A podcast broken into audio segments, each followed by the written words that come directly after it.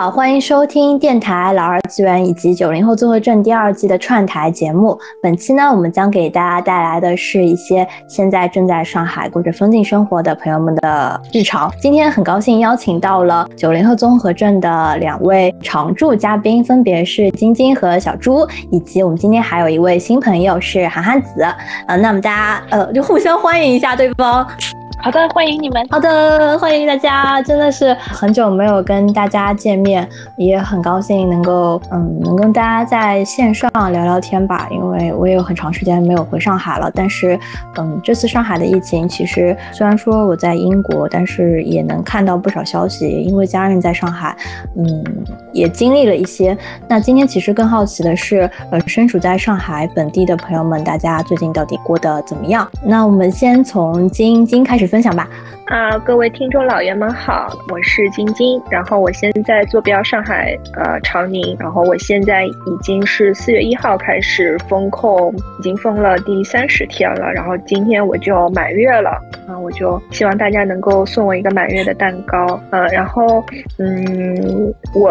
跟涵涵子比起来，比较好的一面就是我好好歹是在家里面进行风控的，呃，然后和爸爸妈妈一起。那一开始疫情刚发生的时候，其实，在长宁我心态非常的淡定，因为基本上我们这块就属于解放区，然后我每天还能够出去溜达，然后买杯咖啡。啊，去花园里面坐一坐，心态非常的平静。呃，我以为疫情可能会在两周左右就被伟大的政府给控制了啊，谁能想到呢？最后我的小区，呃，二十二栋楼里面爆出来六栋楼的阳，于是我就不断的在风控中。我现在我的脚已经，呃，嗯，除了核酸以外，呃，一个月我就再也没有踏出门口。呃，然后好处就是，嗯，我的皮肤变白了。由于晒不到太阳，现在非常的苍白，呃，然后原来一直瘦不下来，嗯，风到现在已经瘦了八九斤了，就是每天吃的非常的清淡，然后吃完这一顿就在想下一顿还能不能吃上，嗯，就去这个各种抢菜啊、团购啊，嗯，这个就是我现在的一个生活。大家好，各位朋友好，我是小朱。然后我现在在上海浦东，我是三月十六号的时候小区开始进行这个封闭的，然后到现到现在是一个半月了。然后一开始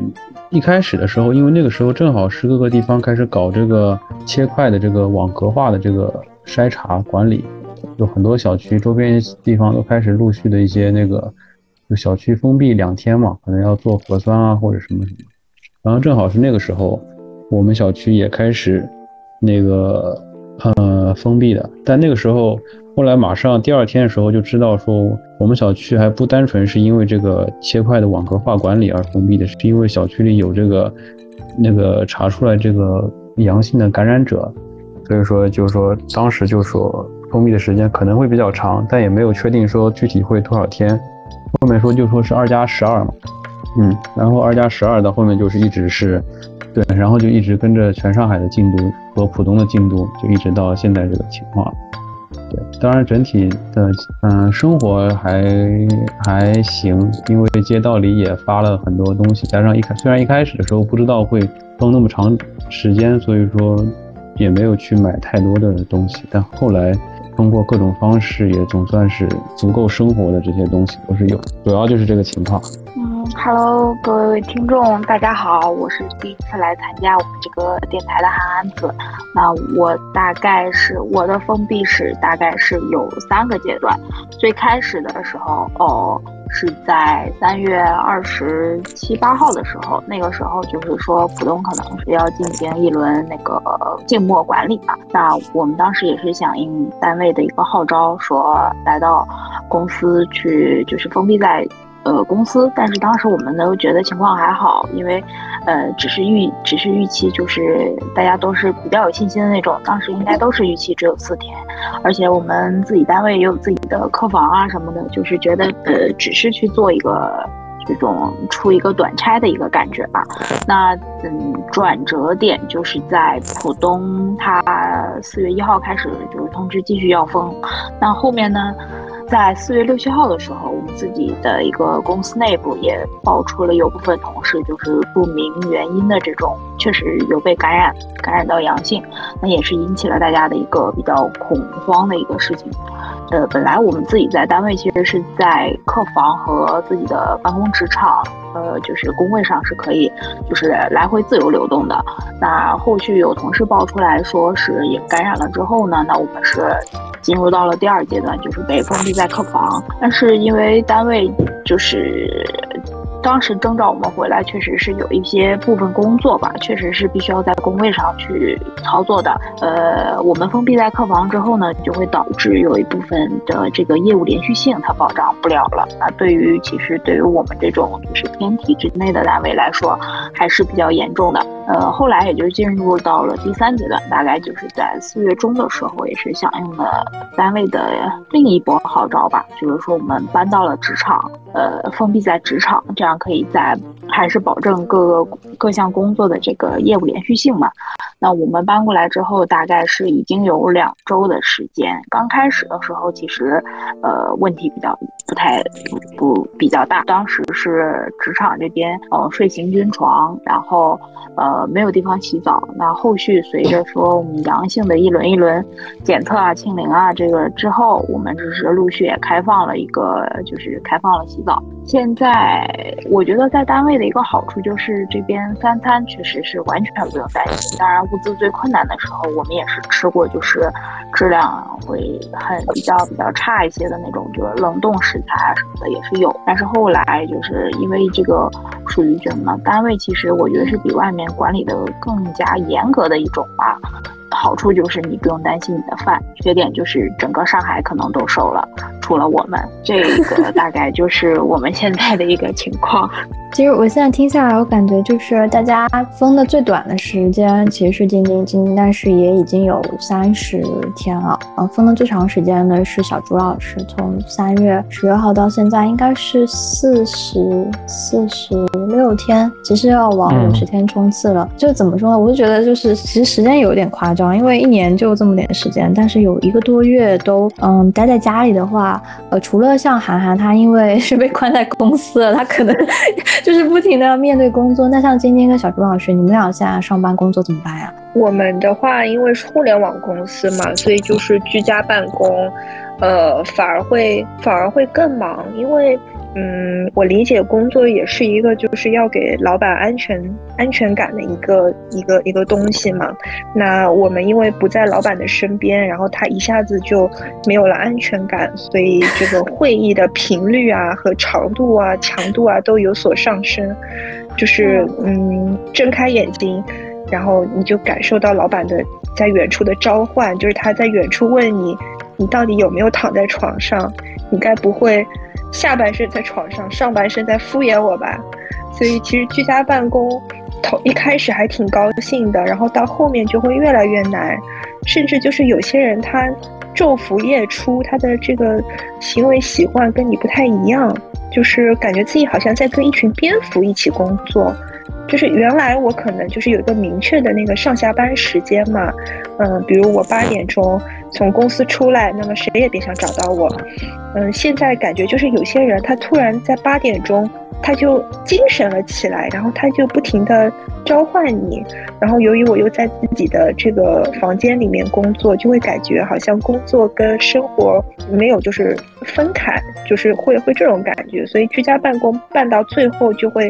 嗯，非常的难受，就是自己的房间变成了一个工作房，嗯，很不好受，真的。你们平时八，我看到韩寒子在那个聊天框里面问说，这个八点下班是你们平时的明确下班时间吗？就是你们平时到底工作几个小时？是一种软性的软性的下班时间。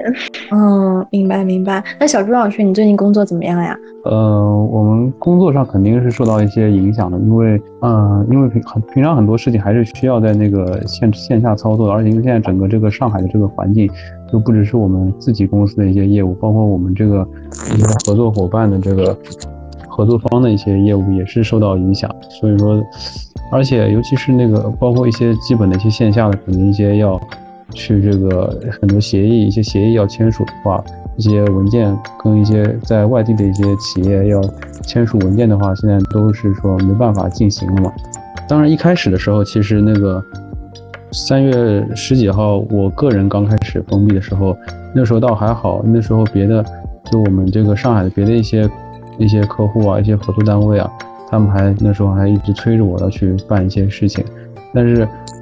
催到后来，我还那时候我还尽量的去协调很多事情，因为后面到可能二十几号的时候，我们整个公司在浦东这个办公楼那边全部都封闭了以后，大家都我们公司都基本上很多事情都干不了了吧，然后费很大劲啊，就帮他协调。到到三月底的时候，正好全上海都开始基本上都瘫痪，大家都不用干活了，啊不是就是说线下的事情都干不了了，所以。就说客户一个、工合作单位，大家都一起都都都停下来，嗯，但是确实，我觉得也像这个晶晶刚刚说，就因为我们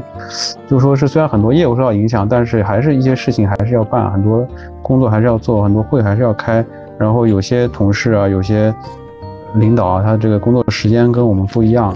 虽然我大多数时间的这个事情其实相对来说会比之前要要那个稍微少一些，但是。有的时候像今天啊，昨天也是一些同事啊，一些可能就是会晚上或者什么时候来，对吧？有一些工作要进行一些布置啊。但这个跟我想象的还挺不一样的，是因为，呃，我在这边，因为大家其实也是在居家办公嘛。我在在 Amazon 上班的朋友跟我说，他们是有明确的这个上下班时间的，因为他们好像早上晨会是九点还是九点半，所以他们都必须要就是准点就到了这个网上开会。然后网具体他们虽然说偶尔会有加班，但是下班就下班了。就感觉还是稍微有点不一样，就是这个上班时间段到底在什么地方，有没有进行一个固定？嗯，还挺不同的。那我们现在其实今天来的三位嘉宾，晶晶跟小朱老师，大家还是呃现在就在家里。那涵涵子其实是过上了一种比较意外的集体生活。我其实就很好奇，你这段时间住在公司有没有什么哎觉得？呃，不太方便，或者是比较有意思，因为其实自从我们从大学毕业之后，我感觉比较少有机会跟很多呃不是家人的人住在一起了。就刚刚小朱老师其实说，就是就是呃，单位上因为很多线下事情做不了，所以他们很多事情就是呃被迫搁置嘛。那我的情况就是刚好续上的那那那一段。这就导致说整个部门或者说是好其他部门的一些压力，都堆到了我这里，我的工作量在翻倍增加，效率在叫什么指数级减少，就是这样的一个状态。那我觉得在职场确实刚开始的时候，因为我们当时迁移的时候就从客房到职场嘛，当时是甚至要穿着大白服的，虽然可能就大概走个五到十分钟的样子，但是确实是我。第一次穿大白服，我还自拍了一张，就是当时觉得很新奇，这是人生中的一个非常奇妙的一个体验。但是至于说是就是跟其他人，就是跟同事一起合住啊什么的，我倒觉得就是呃还好，因为是之前嗯因为是单身狗嘛，所以就是也是跟同事们合住的，只不过没有这么坦诚相待嘛，就大家可能还是要大家至少。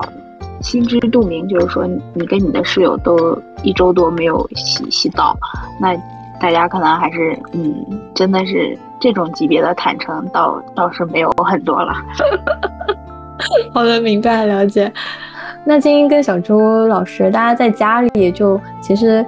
久违的跟家里人那么长时间的绑定在一起了，那在家会不会发生一些什么比较特殊的事情？嗯，主要就是。家在家里的话，就是嗯，因为家里我我是家里妈妈烧饭嘛，所以我们一下子就是把它供成我们家里的神明。因为，嗯，现在这个情况，尤其是疫情初期，我们的一个诉求就，呃，人的底线会逐步逐步的降低，尤其是我们楼出现，呃，这个阳性感染了之后。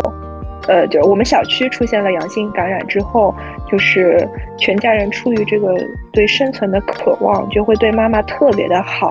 然后妈妈的心情呢，又跟这个冰箱的是满还是空有关系。所以呢，就是如果嗯妈妈没有团购到菜，或者是妈妈团购的菜在路上耽搁了，那么我们走路就必须小心一点，那就不要惹她生气，免得没有饭吃。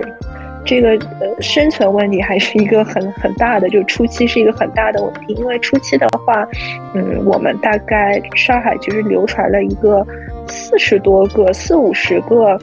呃抢菜的小程序的一个名单，然后每天定闹钟六点钟、八点钟，呃我们就起来抢，然后呃我们的这个手速都不太行，然后我妈妈的手速也不太行，那偶尔能够抢到。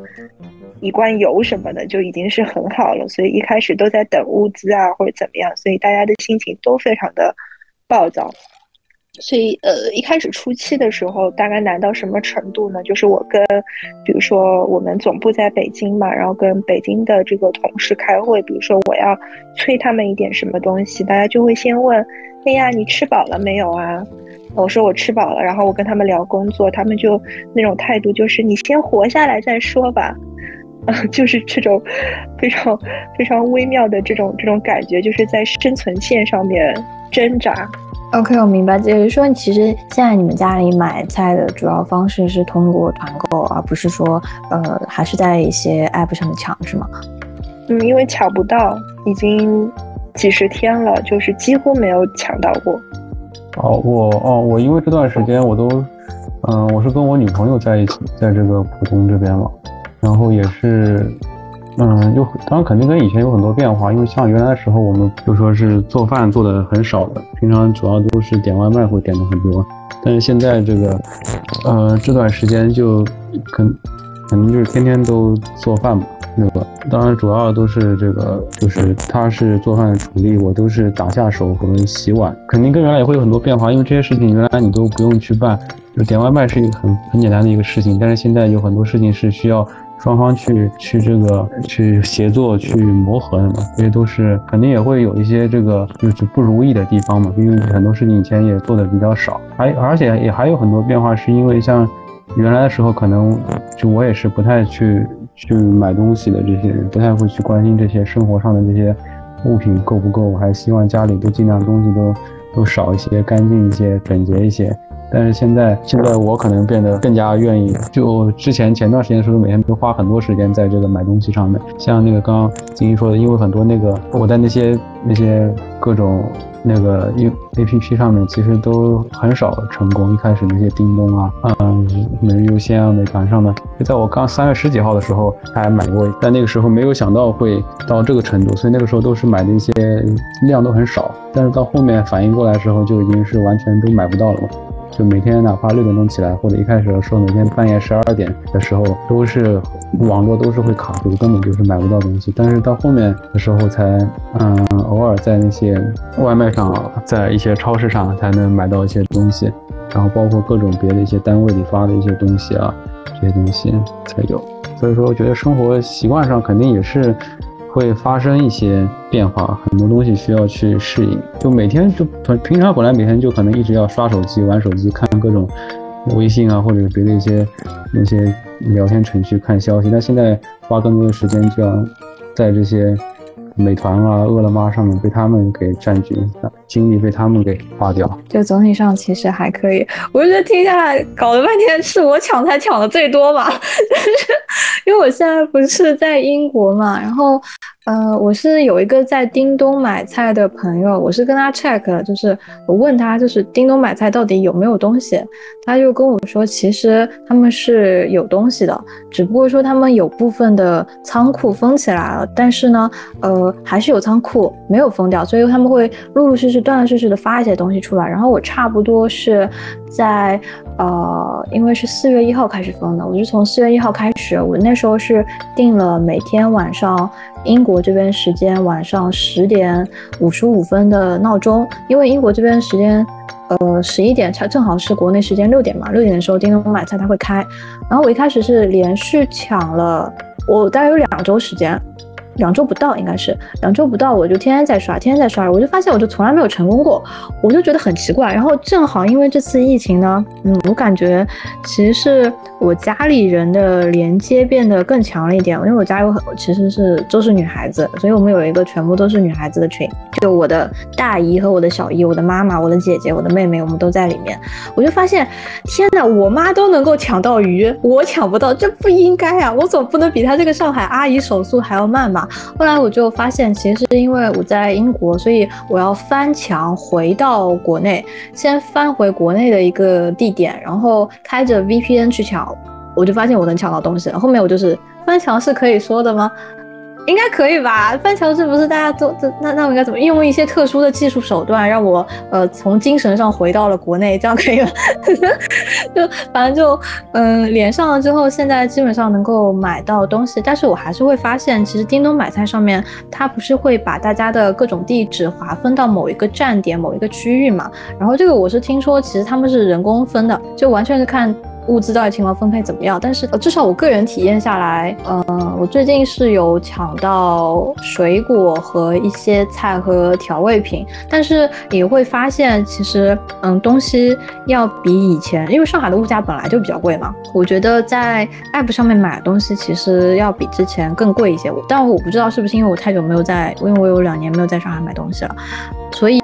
我最近因为给家里买东西，这个我的私房钱啊，我的我的私房钱就已经就是耗尽了差不多了，就是就存了几千块钱根本就不够用。就就看到韩寒子在这个聊天框里面说，就是上海现在人民币的汇率是一比二十，你会觉得很夸张，在上海好像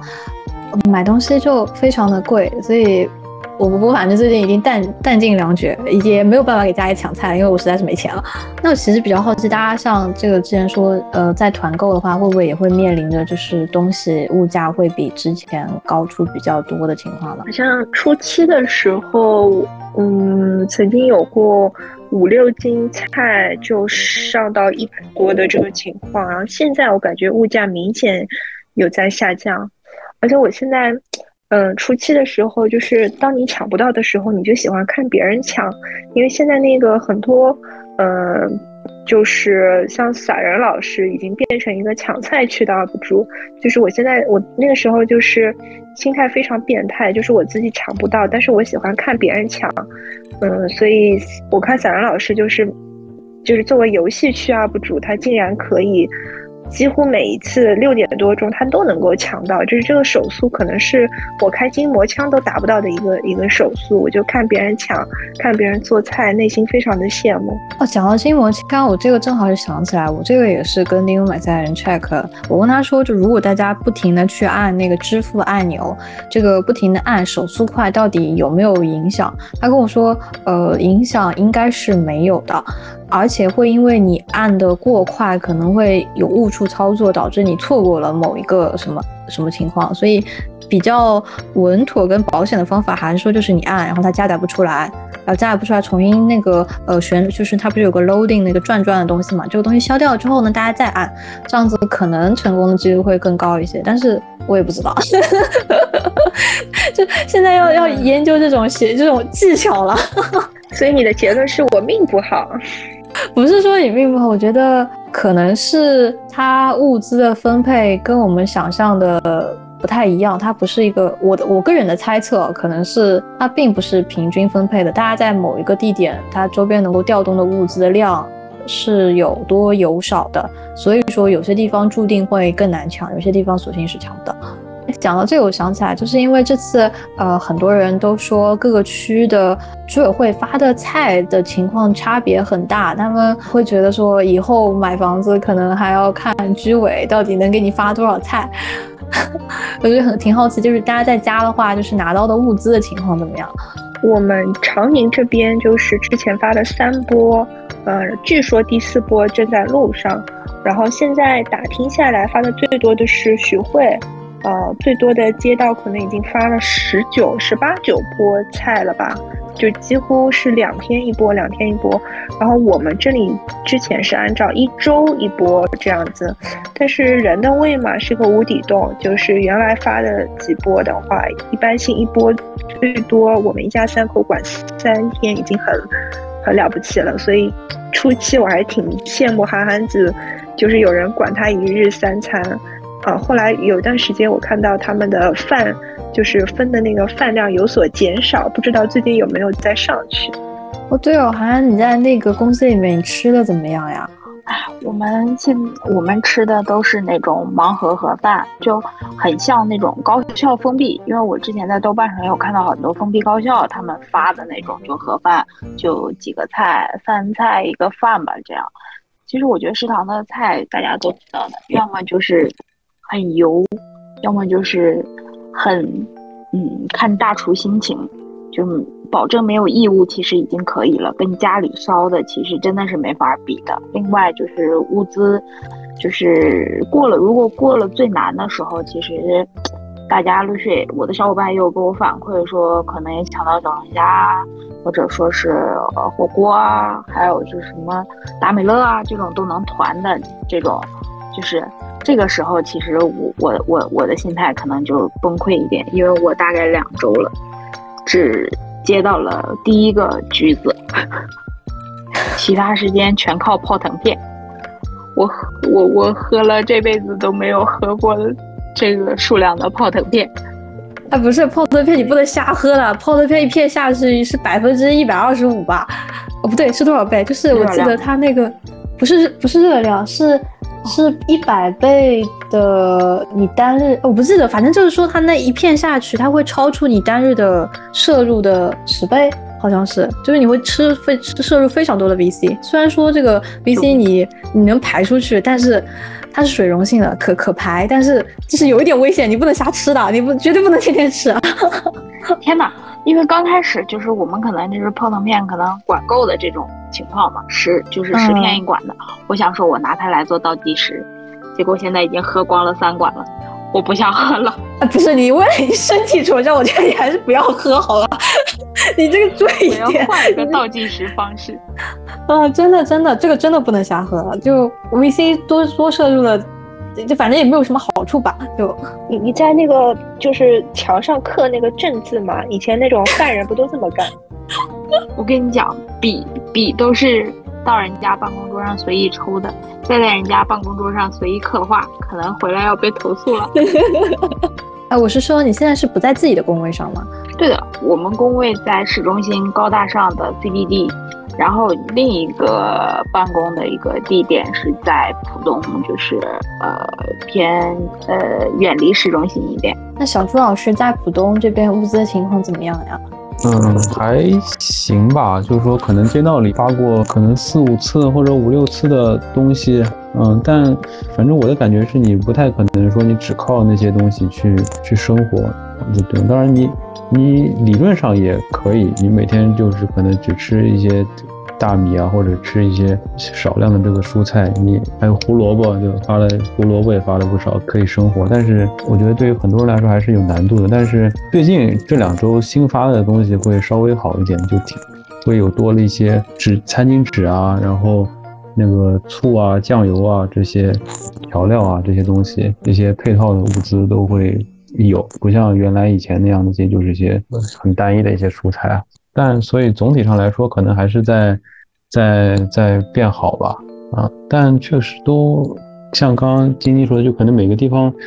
每个区每个街道确实都差异差异很大嘛，因为我爸妈也在这个长宁，他们那边还有收到几次这个牛排啊什么这些东西，但在我这边这是完全是是没有。嗯，明白。我正好有一个就是朋友圈里面有一个徐汇区的朋友，他一开始是在呃四月一号到四月五号刚开始封的时候，他好像是什么都没有拿到，他们整个楼是全部都在靠团购，但是后来就是发现了一些事件，就是就是徐汇区变。变得很特殊之后，就是具体不说了。他们就拿到了非常多的东西。他说冰箱里面完全就塞不下了。他现在有很多东西就放在阳台上。我觉得，因为这个朋友他本来可能会在嗯朋友圈里面晒的照片都都是他去吃非常高端的馆子。其实另外有一些朋友也是，我有朋友圈有些经常会晒非常贵的包，或者是反正从价值上来说要去耗费很多金钱的一些物品。但是最近大家晒的全部都是发的一些好的物资，或者是他们最近就是吃的不是很愁。我就觉得一下子大家的这个就是就是追求的东西，或者是能够在朋友圈里面炫耀的东西就变了。现在如果你的冰箱是满满的话，就是一个非常值得炫耀的事情。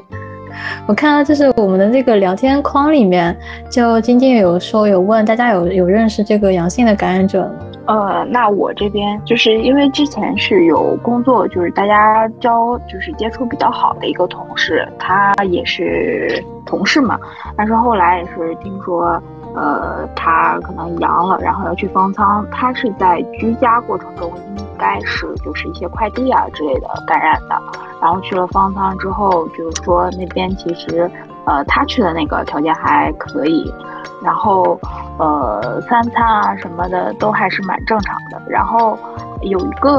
呃，他们那边的方舱的一个，他他那个方舱的一个治疗的一个思路就是说，呃，天天都会做抗原自测。那什么时候你的抗原转成了阴，那会就是上报开始给你做核酸。然后两次核酸的间隔要超过二十四小时，比如说第一天和第三天这种做核酸，两次核酸阴就会放你离开方舱了，大概是这样。他这边出来之后，觉得自己充满了工作的热情，他觉得可以自己可以再战五百年的感觉，就置之死地而后生是吗？对对，而且你这个时候，其实领导同事们都是觉得说，好好休养休养，因为这还是一位男同事，基于新冠他这种后遗症不太明确的一个情况，大家都是不太想要劳烦他或者怎么样的，但是他自己可能还是，嗯，可能对人生有新的感悟吧。明白明白。那今天跟小朱老师，你们有没有认识一些？就是现在感染或者是已经康复的朋友呢？哦，其实我我最初发出这个感叹是这样的，就是现在上海的这个嗯阴和阳的这个比例嘛，就是我今天看数据好像是每四十几个、四十六个人里面就有一个阳，然后我今天就跟我。跟我爸发出感叹说，就是这个四十六个人其实就是一个以前我们一个班级的人嘛。但是呢，我其实并不并不直接认识一个一个阳的人。然后我就问我爸，是不是说明这我人缘不太好？我爸说是的。然后我就立刻在朋友圈里面发现了我认识的一个人，他他阳了，他全家阳了。然后，因为现在上海的其实其实这个人数在逐步下降嘛，他等于是全家倒在了黎明前。然后这个朋友超级兴奋，他就是他好像是去那个浦东浦东那边的方舱，好像条件还可以吧。然后就他就发了今天发了五波九宫格，给我们详细的全方位的介绍了这个方舱的情况。嗯，从他吃的东西上可以看出，他确实吃的比我要好很多，就是发了好多好多东西，就是，嗯，可能是他，就是我们两天早饭的一个量，嗯，睡的话就是行军床，然后也不是隔开的，嗯，是差了一些，但是这个朋友我感觉他得了以后非常的非常的兴奋。啊，讲到这个，我其实也是网上看到有一个朋友，他不是，嗯，得了新冠之后关去了方舱嘛，他就在网上征求意见，问大家有没有什么可以跟美女搭讪的好法子。我就觉得这应该身体是没有什么问题。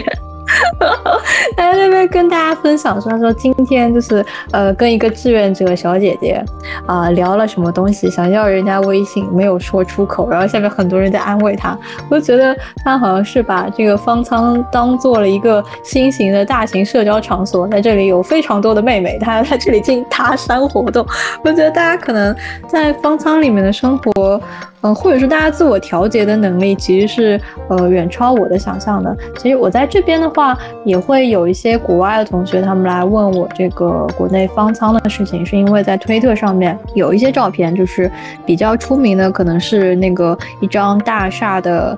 嗯全景图，大家会看到这个。灯火通明的大厦里面，全部都是密密麻麻的、没有隔开的一些床。那这些，这对外国的同学来说，他们会觉得冲击很大，他们不明白为什么，呃，得了新冠又被关在一个这样的地方，然后你失去了人身自由。当然，我觉得这跟，嗯，我们这边就是我现在在英国嘛，我们体验到的一些，呃，应对新冠的方法或者是政策相关，因为这边的话。不存在说什么要给大家，呃，搞到一个方舱去，因为没有方舱。虽然说之前，呃，如果是从国外回来的话，有一段时间是要在酒店隔离的，但那个酒店隔离呢，它会在政府的官网上面有一个列表，就它那个列表是把国家按照三个颜色分，分别是红色。还有一个是 amber list，就是好像是更浅一点的颜色，或者是我我记得如果说错的话，可能听众朋友可以指正我。但我印象中是分成三栏，而除非你是从这个红色国家回来的话，那么你可能是需要在酒店隔离的。如果你这个其他的国家的话，你就可以直接在家自行隔离，然后你测一下这个，好像是一个。是什么？我觉得就是一个自测盒，测了之后，类似于像验孕棒一样，会出那个会出杠杠的。然后，如果你这个是阴性的话，那么你就没有任何问题了。所以这边的朋友们，大家可能更习惯的是就是在家自行隔离。最近的话，所幸是我有收到学校的邮件，大家是觉得新冠其实已经跟普通流感没有任何差异了。我们在这些公开的，嗯，就是什么公共场合吧，比如说系里面，或者是呃线下上课的那种大教室里面，也已经不要求大家戴口罩了。所以我现在最近回到系里的话，呃，我还戴着口罩，其实我是一个非常显眼和突兀的一个样子。但是我的导师他为了尊重我和另外一个现在我们带的一个研究生，我们俩都是中国人，我们俩都戴口罩，所以我导师也会戴口罩，就已经是一个。几乎像是一个形式主义的一个东西了，再加上我发现我现在住的地方，原本那个食堂是有隔板的，因为有个玻璃板，它为了预防人流过来过去，可能菜上面染到了什么，所以当时是挡开的。还有我现在住的地方的前台，本来也是有玻璃板全部挡开的。其实它这个玻璃板不卸了也没关系，我是觉得就类似于国内不是银行大家都会有个玻璃板嘛，但是它就把这些呃我们眼中视为的可以呃。隔绝病毒的一些措施其实都撤下来了，他们希望是回到一种更加自然的一个状态。但是你说，呃，新冠的情况到底怎么样呢？其实就我现在住的这个小镇子，它每周的得的人还是蛮多的。嗯，像像去年一路过来的话，它少的时候，曾经七月份的时候，可能是一周是四十几个，一周二十几个，但是后来开学之后，就是一路暴增，一路暴增到的每周可能一千一千五百多个。冲刺两千个，这我还是个小地方呢，但好像大家已经不觉得这是一个啊很很纠结或者是很需要在意的事情。然后同学，尤其是外国同学吧，他们好像完全恢复正常了，该旅游的旅游，然后嗯该去哪里玩的就去哪里玩。我也是后知后觉的发现，就是我其实认识的很多中国同学，他们早就已经得过新冠了，只不过大家得了新冠不会在朋友圈里面说，哎嘿嘿，我得新冠了，跟大家分享一下，这样情况比较少有。但是，一旦有人在那种呃大型的呃国人的群里面说，哦，我最近好像呃我不太舒服，我可能是得新冠了，我在测试一个什么东西，就会很多人跑出来说说啊，其实我之前也得过了，就没有什么关系的，然后你吃点什么药，然后你要做一下什么处理。我觉得其实。我这边应该其实有蛮多，反正就是我有认识蛮多朋友，他们已经阳性了，但是这件事情已经不是一个非常郑重，需要跟别人说，或者是对日常生活产生很大影响的事情。哦，我对我有一个那个好朋友，他是前段时间呃感染，然后现在已经这个已经出方舱了，然后他也是那个时候。一开始感染的时候，当时没有足够的这个社区啊、医院啊，没有足够的能力去把他这个马上就转运掉，所以他也是在家里就说是呃待了几天，嗯，然后前后吧，反正他他家里人同住的这个都先后，反正都先后去了这个去了方舱，但确实就确实很不幸，很不幸运，也很难那个时候。据他说，也是方舱的不同的条件都差别很大，就哪怕是在同一个地。地方的这个方舱，不同的这个分区之间，因为有一些方舱就你们知道很大嘛，好几万个这个床位，不同分区之间也是分区之间差那个差别也是很大。我觉得有的像刚刚韩寒说，有可能带东西啊什么吃会会比较多，吃的会比较好。然后有一些就可能会那个吃的会相对会，也不是说少，反正米饭总归是是够的啊，总归能吃饱的啊。但是，一些口味啊，或者一些什么，你就是就不好说嘛。治疗的措施上面也是，因为相对来说，呃，那边的这个人手确实是很紧张的。虽然可能全国各地都赶帮过来了，这个赶来了这个几万的这个医护人员，但是他们分散在各个不同的这个地方，呃，再加上那边这个环境相对还是比较危险的，所以说治疗很难说是能够到位的。就我也觉得，就说那边的情况确实就是说很分化。对于病人来说，在那边的人来说也是一样。就很多人他们其实还是能够过得还还不错，呃，还能够就说开会啊、线上办公啊，还能够这个继续做他们的这个直播呀，在那边向外面直播他们这个生活的这种状况，继续做他们这个网络的生活。还有一些人还能够很多人在那边跳广场舞啊，也很。也很欢乐，但还有一些人，像之前前段时间一些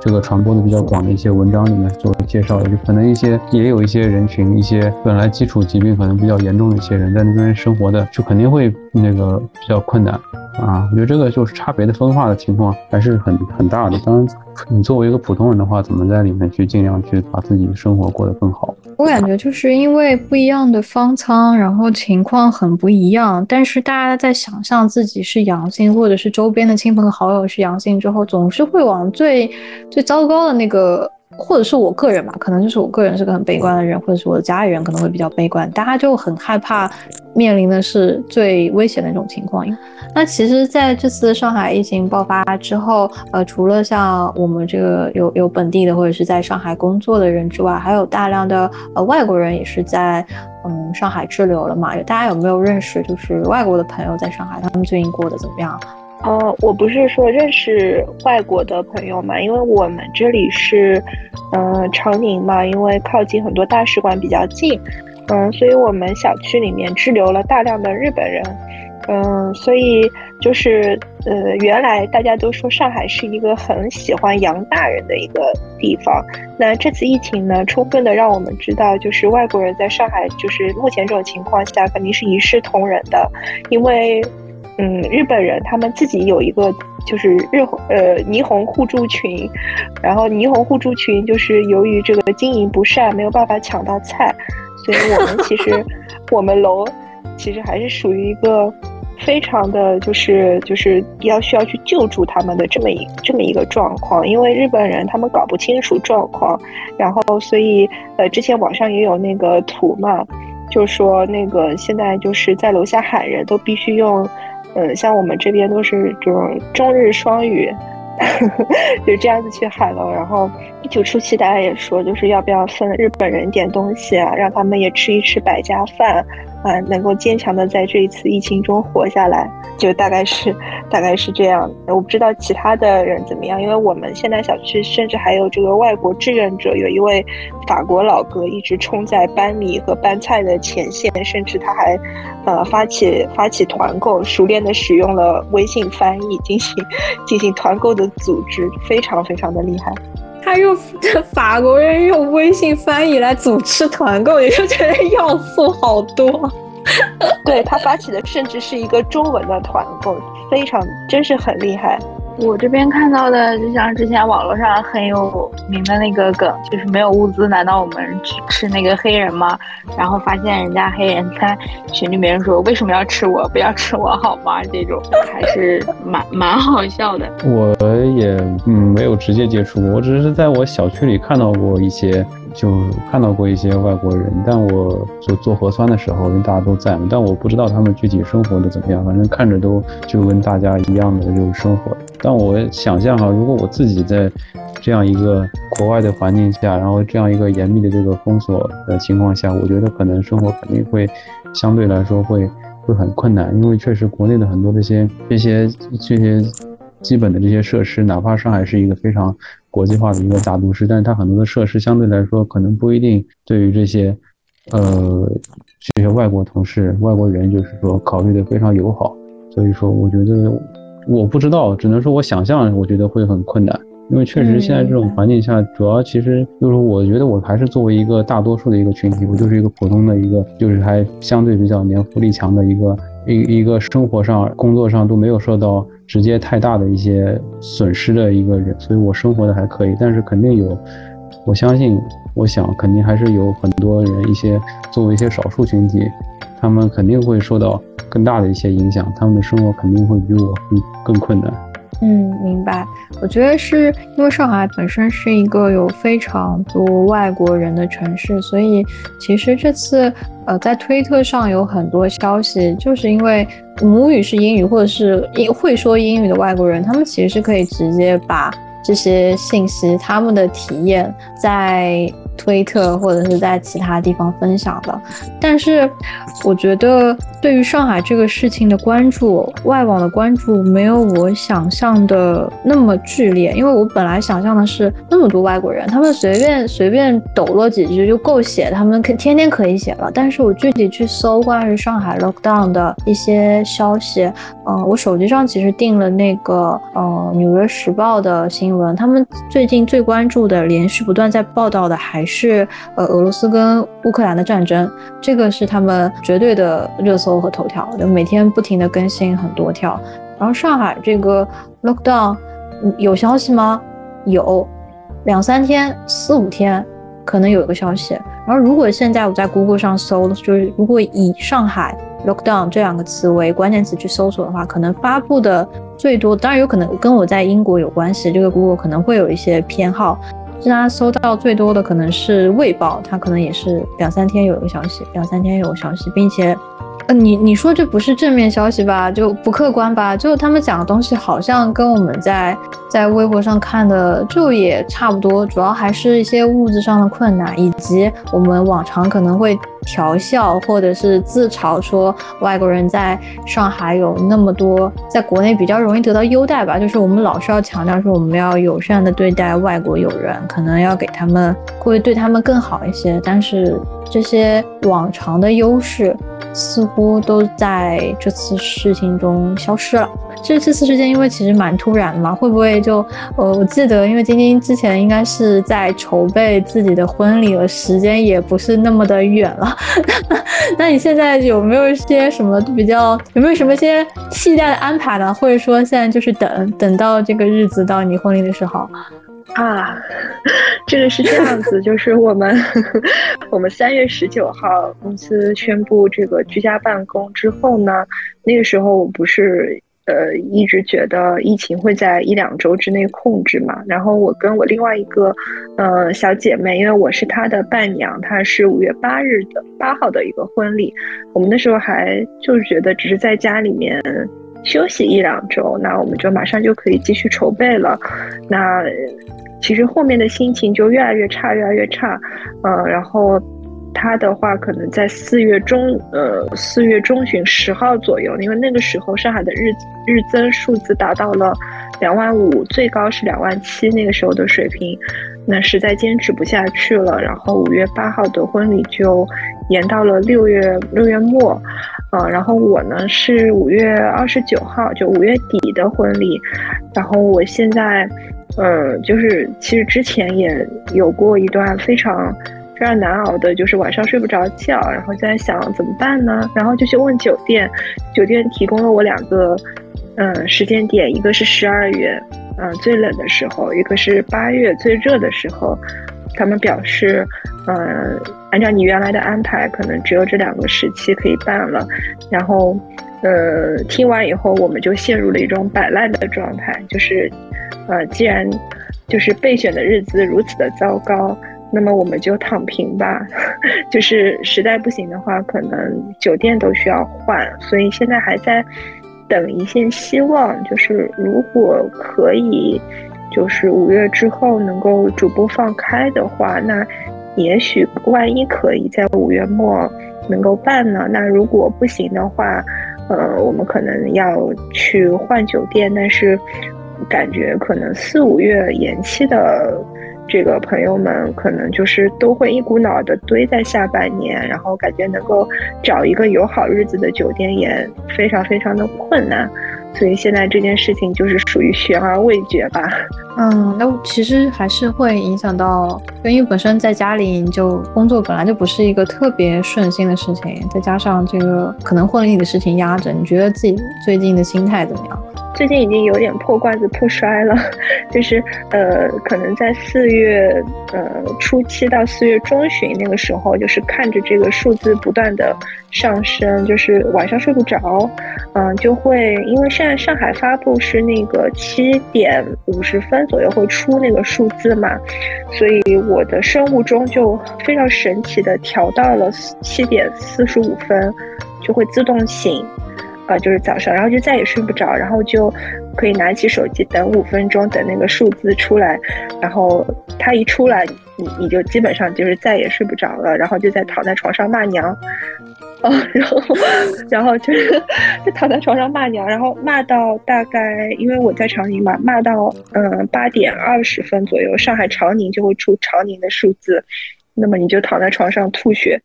嗯，然后，然后每天这样起来，那么一开始会是这样，后面呢，就是原来一开始的这种骂娘是，嗯，对着就是整个局势，后面就会开始焦虑自己，因为一开始觉得好像就是能控制住，不至于这么糟糕，因为我是我们老上海人嘛，就是从来没有碰到过这么一个情况。那个时候，零三年非典的时候，整个上海才。得了八个人吧，然后医疗系统就是没有瘫痪的，就是没有说像现在这个情况，也也就是看微博呢，就是因为你闲下来没有事情可看嘛，然后你看那个微博就会，嗯，就是心情非常糟糕，但是你不看你又不知道做什么，所以到后面就调整自己的心态，就是给自己找一点别的事情做，就让自己忙碌起来，嗯，然后才能够就是去。应对这些事情，但是还是会就是，就是睡眠质量不好吧，就是会一直醒一直醒，大概大概是这么样一种情况。但是就是人嘛，就是一起比惨，痛苦减半嘛。然后，嗯，感觉就是公司里很多同事可能他的那个那种焦虑，就是他楼里面本身有羊，或者有些人是像夹心饼干一样。嗯，上面有人阳性了，下面有人阳性了，然后自己可能一天只吃一顿，就那种时候，觉得大家都非常非常的难熬吧，就家家都有难念的经，这个时候只能自己去调节。然后最近看着这个数字下降，我又对自己的婚礼有了一线希望，希望明天的这个数字不要让我太过失望。我会发现，你现在去描述这个事情的时候，有好多那种表示不确定可能性的一些限定语，就是万一呢，可能呢，说不准呢，就一切都变得不是那么确定了。那像小朱老师也是，就是从小在上海长大的，会不会对这这次事情其实有一些什么想法？我觉得就是说，刚刚晶晶说的，我觉得就确实特别让我。我觉得很就很有同感，就因为你现在很多，因为你这个就是说你可能婚礼啊这种对你人生来说可能是非常非常非常重要的一件事情，都受到严重的这个影响。我觉得就是主要是你现在以后的生活的这个不确定性变得就说是更大了，很多事情你变得不知道怎么去去做规划去计划了。因为你像像我刚刚说，就说可能本来的时候以前的时候我生活我不太会去关心，就说是你去要要去买什么东西了。我觉得。因为我可能就是缺了的时候，我马上去在在网上或者我去附近的超市去去买就行了。而且平常我可能也不太会去具体的关心你这样一个你这个吃的东西啊是多少钱啊，你这个生活用品纸啊这些东西啊是多少钱。但是现在不得不对这些东西变得非常的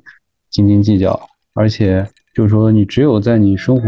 就是我的房子里屋子里都堆满了很多这些。呃，纸啊、水啊、肉啊、菜啊的时候，我才变得稍微稍微有一些安心，但是心里还是会有一些不确定性，不知道这些东西到底够不够，还是会很担心，会很紧张，会不安。更不要说你对于更大的、更长远的未来的将来的一些规划了。你这个原来想好的以后几个月以后要去干什么，明年要去干什么，现在都变得难很难。你想。可能想本来想下半年的时候要出去去外地去哪里玩，或者你本来想明年的时候要去国外玩去旅游或者什么，对吧？国外不行，你觉得可能至少去外地，那现在变得外地也变得不确定，那这种事情对人的整个预期都产生很大的一个一个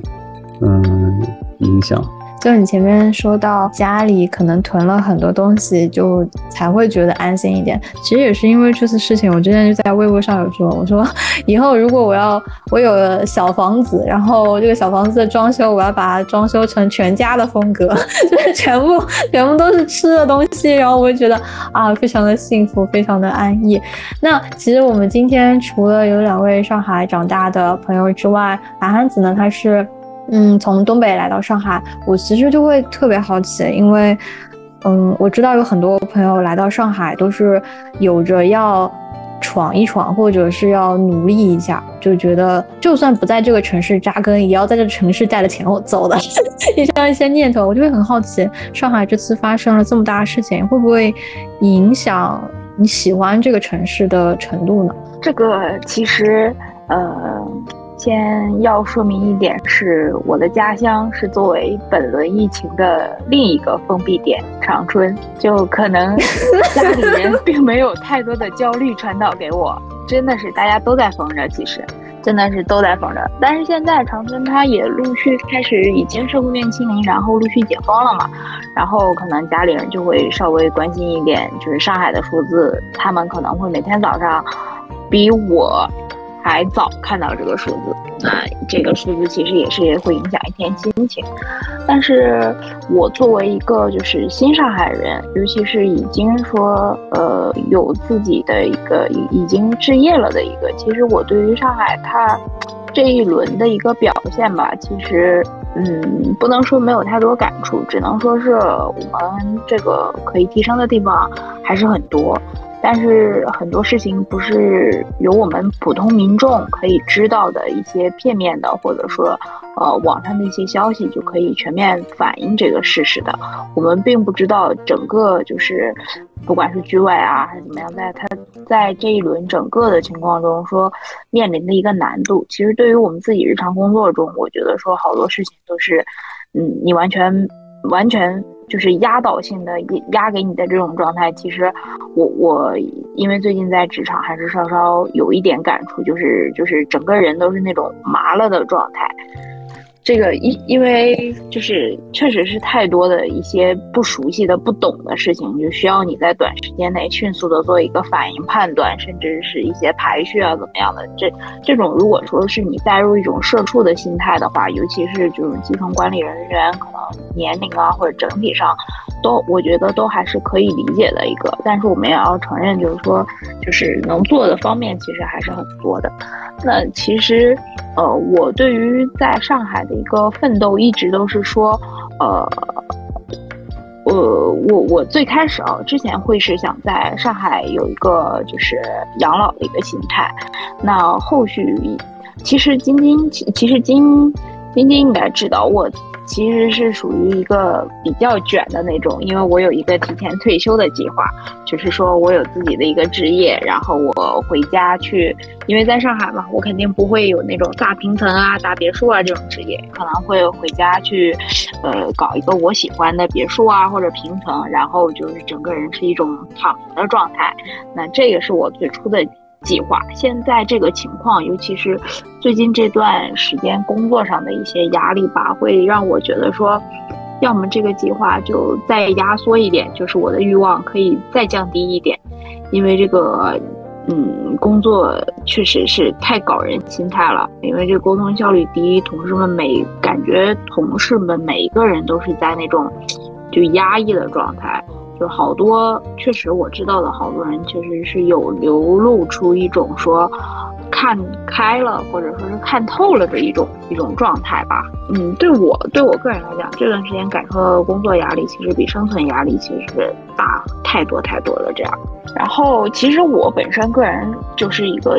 有囤货习惯的一个人，就像是之前啊，我们呃，我我现在住的地方那种纸巾啊，还有女性的一些用品啊，什么都是属于一一满柜的那种。但是像遇到我这种突发情况情况，一个都没有用，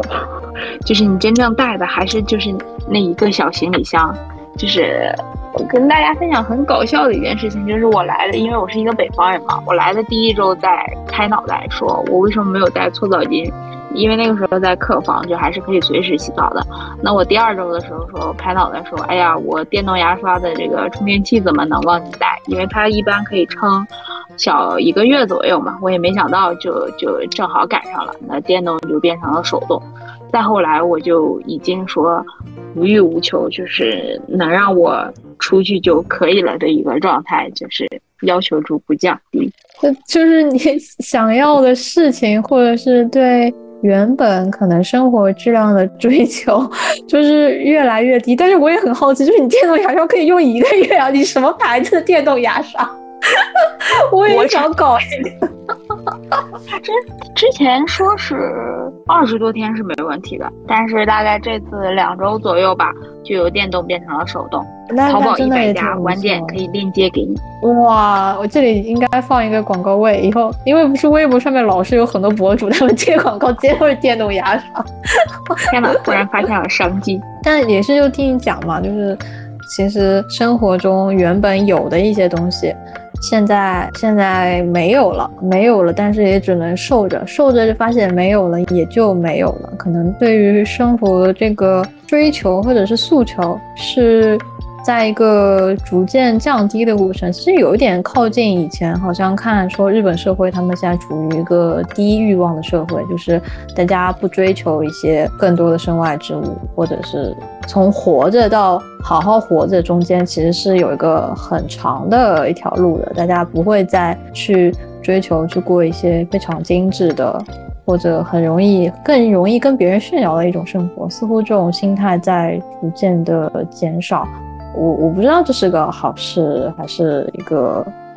坏事，说不上来。因为经常我们也会说，曾经好像呃在上海生活特别容易呃陷入一种消费主义的陷阱。我之前回上海的时候，呃那段时间正好是疫情爆发之前，动物森友会那段时间非常非常的红，就是二零一九年的年底。我回到上海之后就发现。上海是一个所有的东西好的东西都有，但是所有的好的东西你都要去拿钱换的一个地方。曾经我是这么觉得，就是我觉得啊，到处都是消费主义陷阱。然后现在这次爆发之后，就跟晶晶在我们聊天窗里面说的，就是所有的消费主义陷阱都消失了，没有陷阱可踏。原本想要买的东西、想要体验的事情，全部都不见了。在这种什么都不见的情况下，还是得好好生活，就会觉得恍如隔世吧。就是不知道以前是怎么过的，也不知道现在过完之后未来又会变成什么样子。但其实，呃，我觉得今天我们差不多就到这边。最后呢，我是很好奇，今天来的三位朋友，就如果疫情结束了，大家最想干的三件事情是什么？我这里最迫在眉睫的就是它到底是什么时候结束？把我的婚礼给推进一下，因为我现在都不敢去想。然后这是算一个吧，就是这个是迫在眉睫的。然后第二呢，我想，我想吃火锅，就是因为现在天天晚上看那个吃播嘛，然后看那个肉肉大搜索。然后他们在那个重庆不停的往嘴里面塞着毛肚，我就哎呀，我就很想穿过屏幕到他那里帮他吃一点，就吃火锅。然后嗯，然后也想买新衣服，因为我之前那个也在那个韩寒子的那个群里说，因为我已经呃一个多月没有化过妆了，就是我现在那个眉毛都中间快长得连在一块儿了，就想好好打扮，然后去买件新衣服，然后。就是反正好好生活吧。我现在就特别想陷入消费主义的陷阱，就否则我四月份到现在我的微信支出，因为我有那个记账本嘛，原来都是每天会给我发前一天我从微信上花了多少钱，然后我四月份所有的这个钱几百块钱都是花在那个微信上，然后甚至我的那个支出是小于收入的，就是就是嗯那个朋友们啊什么的。呃，那个领导们就是为了安抚我们，给我们发的那个红包，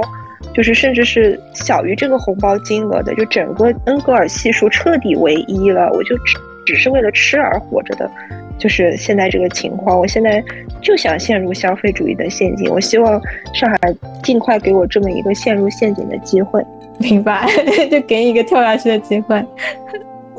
我也在想，我觉得三件还是挺多的，在想这个想了好久。